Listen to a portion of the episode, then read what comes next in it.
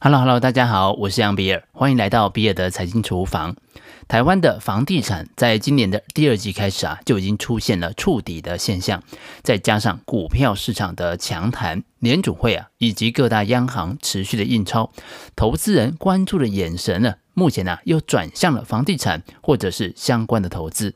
那其中呢，大家最熟悉的，除了直接去市场买一套房子以外，可以小额投资的房地产标的。大概就是 REITs 的这个 REITs 中文的名称叫做不动产投资信托。我们在节目当中多次谈及不动产的相关的题目，那为什么一直没有讲 REITs 呢？其实啊，因为投资 REITs 的资金门槛虽然不高，但是它的知识门槛并不低。REITs 其实也不是真如大家所想象的，等同是去买了一栋大楼当中的一个部分的所有权，所以大楼有收益的时候，我就会被分配到收益，这么的单纯。最近星光一号这档台湾老牌的 REITs 频频要上了新闻的版面，我想我们可以借由星光一号来看看。台湾市场上的 REITs 究竟发生了什么事？同时，我们也可以来看看买 REITs 你在投资上面该注意哪一些环节。在台湾买 REITs 就跟买股票一样，只要有一个股票交割的账户就可以了，因为它也是在证券交易所挂牌买卖的，买卖的方式跟股票完全一样。不但交易的方式简便，买 REITs 还有税负上的优惠，它可以免收证券交易税。同时，如果有分配利息，也采取百分之十的分离课税，不用并入综合所得税计算。所得越高的人购买就越划算。然而，台湾挂牌的 REITs 在最风光的时候，总共有十档，其中有三档已经清算下市了，目前剩余七档。讲到这里，你应该会觉得有点奇怪，诶，不是一个很好的投资标的吗？台湾人爱买房，而且呢还省税，每年还有配息，诶，怎么会被清算下市呢？最主要的原因还是因为资产管理效率的低下。不动产证券信托基金依据管理架构不同，分为两大类，一种是依据固定资产做成信托的封闭架构，这种架构对受益人较有保障。台湾挂牌的 REITs 就是这种架构，受托机构是银行，拥有管理的决策权；而另一种则是类似开放型基金的架构，投信公司募集资金之后，将资金交给保管机构，报酬率就是管理绩效而定。目前国际大型的 REITs 基金大多是这类的架构。十五年前，台湾引进 REITs 商品的时候，基于保护台湾投资人，只开放了信托架构。富邦一号、国泰一号、富邦二号受托的银行是土地银行，星光一号、国泰二号则是兆丰银行。但是，银行的本业并不是管理不动产，而且银行同时要兼顾保管跟运用。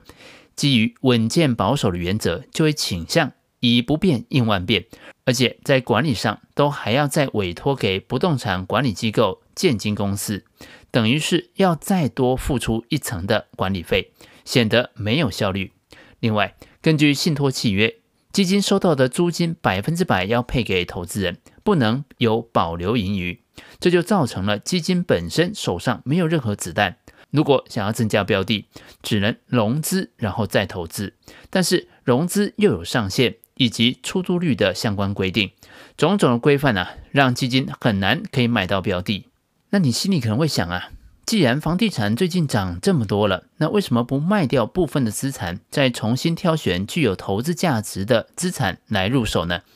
我想啊，这就是很多长期持有的投资人的疑惑，因为信托架构的保管银行其实并非房地产专业，也并没有追求绩效的动力，自然不会做这种积极的操作。也因此，我们可以解释包含过去三档 REITs，分别是三鼎、基泰之星及骏马一号被清算的理由。在召开受益人大会通过清算案的时候，基金的每单位净值依序分别是十一点零五元、十点七九元跟十五点二三元，但是最后在执行清算处分资产之后，分配的每单位金额都比净值来得高。其中最离谱的就是三鼎。每单位分配金额足足是清算时净值的两倍之多，而星光一号最近遭受市场派的突袭，提案要清算基金，也是基于相同的理由。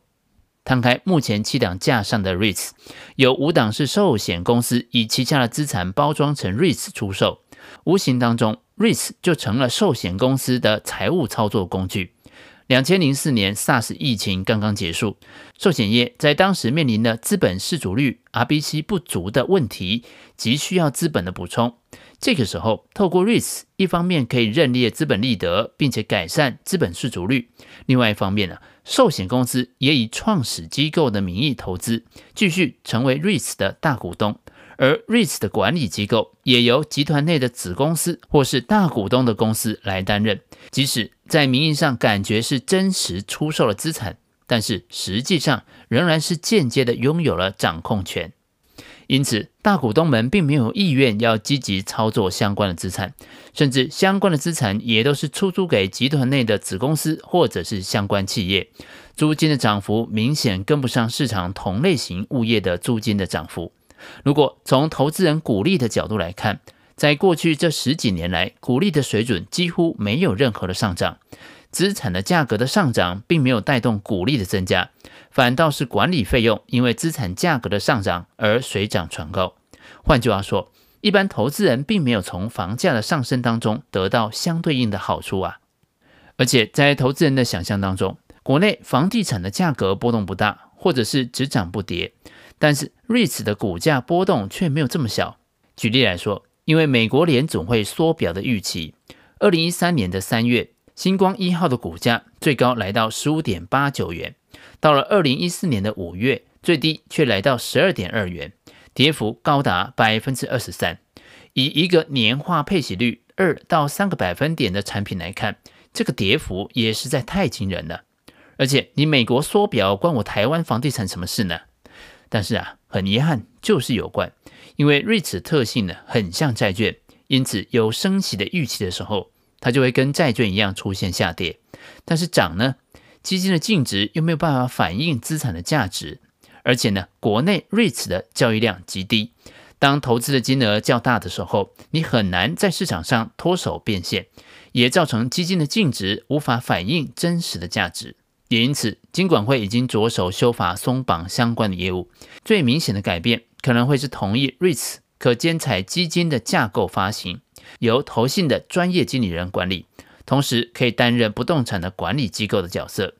另外，也将考虑比较新加坡，开放 REITs 可以投资海外不动产，以及放宽发行人，也就是原有不动产的持有人投资 REITs 的持股限制，以便鼓励成为发起人。当然，想透过 REITs 投资全球不动产的机会一直都有，就是购买不动产基金，或者是在美股市场购买相关的 REITs ETF。然而，各自也是有各自的问题。我们未来再找机会跟大家报告。以上就是比尔的财经厨房想要提供给你的，让我们一起轻松活好每一天。我们下次见，拜拜。